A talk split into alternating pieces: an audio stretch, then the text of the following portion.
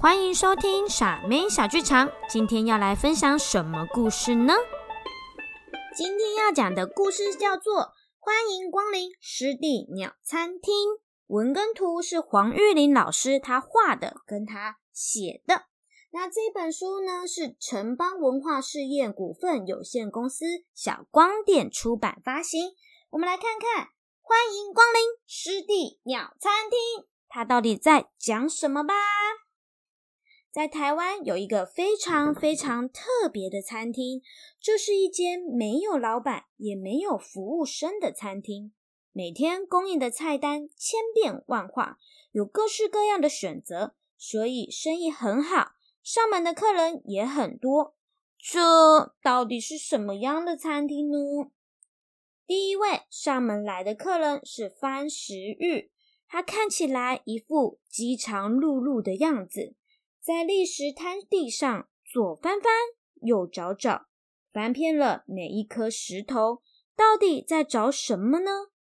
啊，原来樊石玉找到了新鲜的螃蟹，看这只螃蟹也不甘示弱的挥舞着螯呢，吼吼吼！你不要吃我，吼吼吼！第二组来自远方的客人是谁呢？他们总是把又黑又扁的饭匙挂在脸上，有的将嘴巴放入水中，不停的搅动；有的帮同伴理毛、整理仪容；有的像在吵架，看起来很忙碌。他们正是鼎鼎大名的黑面皮鹿。嗯，你有汤匙吗？在湿地餐厅的另一头。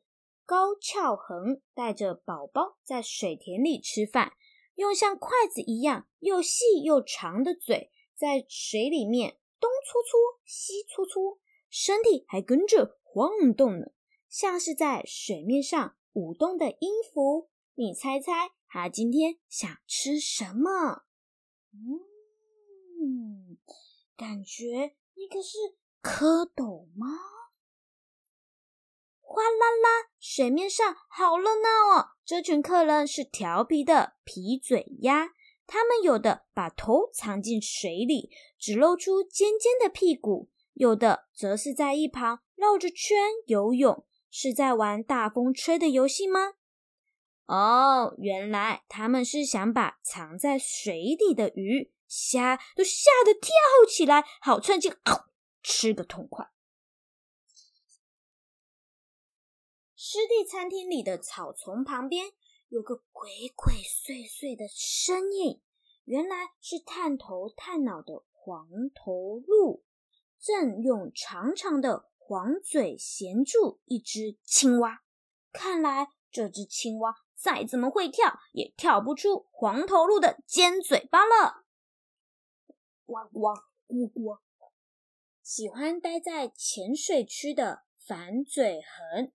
嘴巴又细又长，还往上翘，尖端有敏锐的触觉。它会将嘴巴放进水中，左右扫动，寻找好吃的食物。它的嘴根本就是一个雷达吧？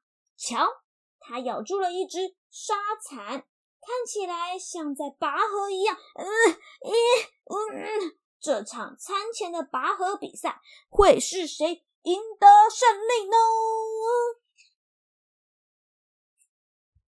溪流中的翠鸟像穿着镶满蓝宝石大衣的贵妇人，全身闪闪发亮。还紧盯着水面，突然振翅飞起，垂直穿入水中，衔住小虾后，再迅速向上飞起，动作真是干净利落呀！刚降落的这批客人是从北方远道而来。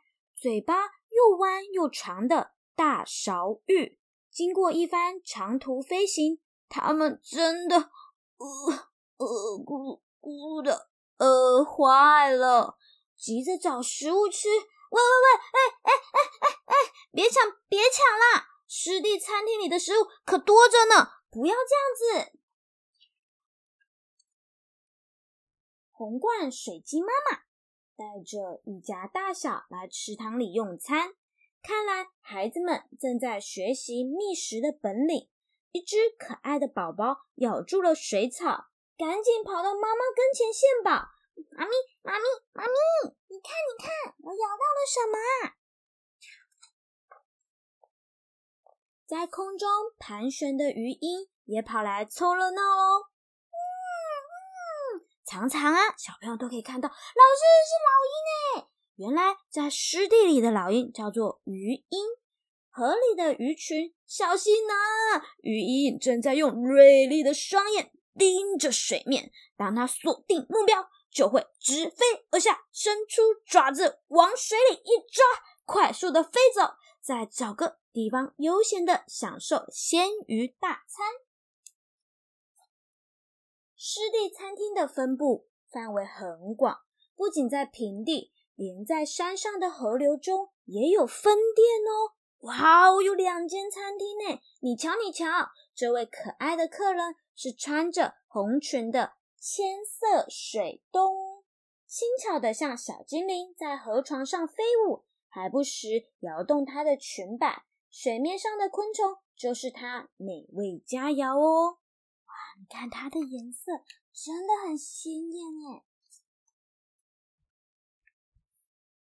湖面上的小屁蹄一家人生性害羞，鸟妈妈会背着小宝宝，鸟爸爸则会潜到水里去觅食。别看它们个儿小小的，它们可是潜水和捕鱼的高手呢。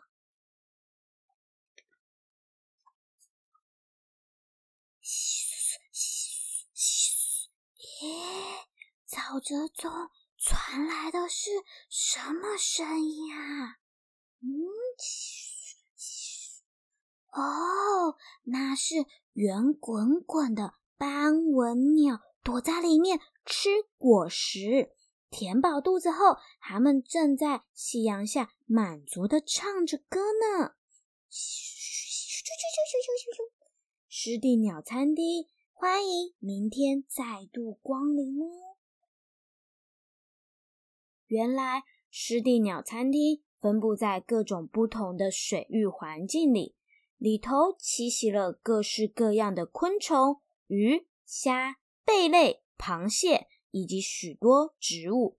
而这间餐厅中最常见的客人就是鸟儿，他们会选择自己爱吃的食物填饱自己的肚子。是不是跟你一样啊？你也是只吃爱吃的吗？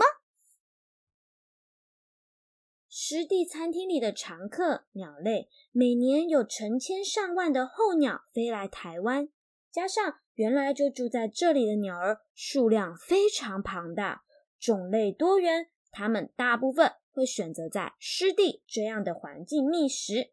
鸟类就像我们一样，有各自喜爱吃的东西，而它们的嘴喙就是最好的餐具。鸟儿因为嘴喙的形状。长度以及厚度各不相同，因此食性吃的东西也不一样哦。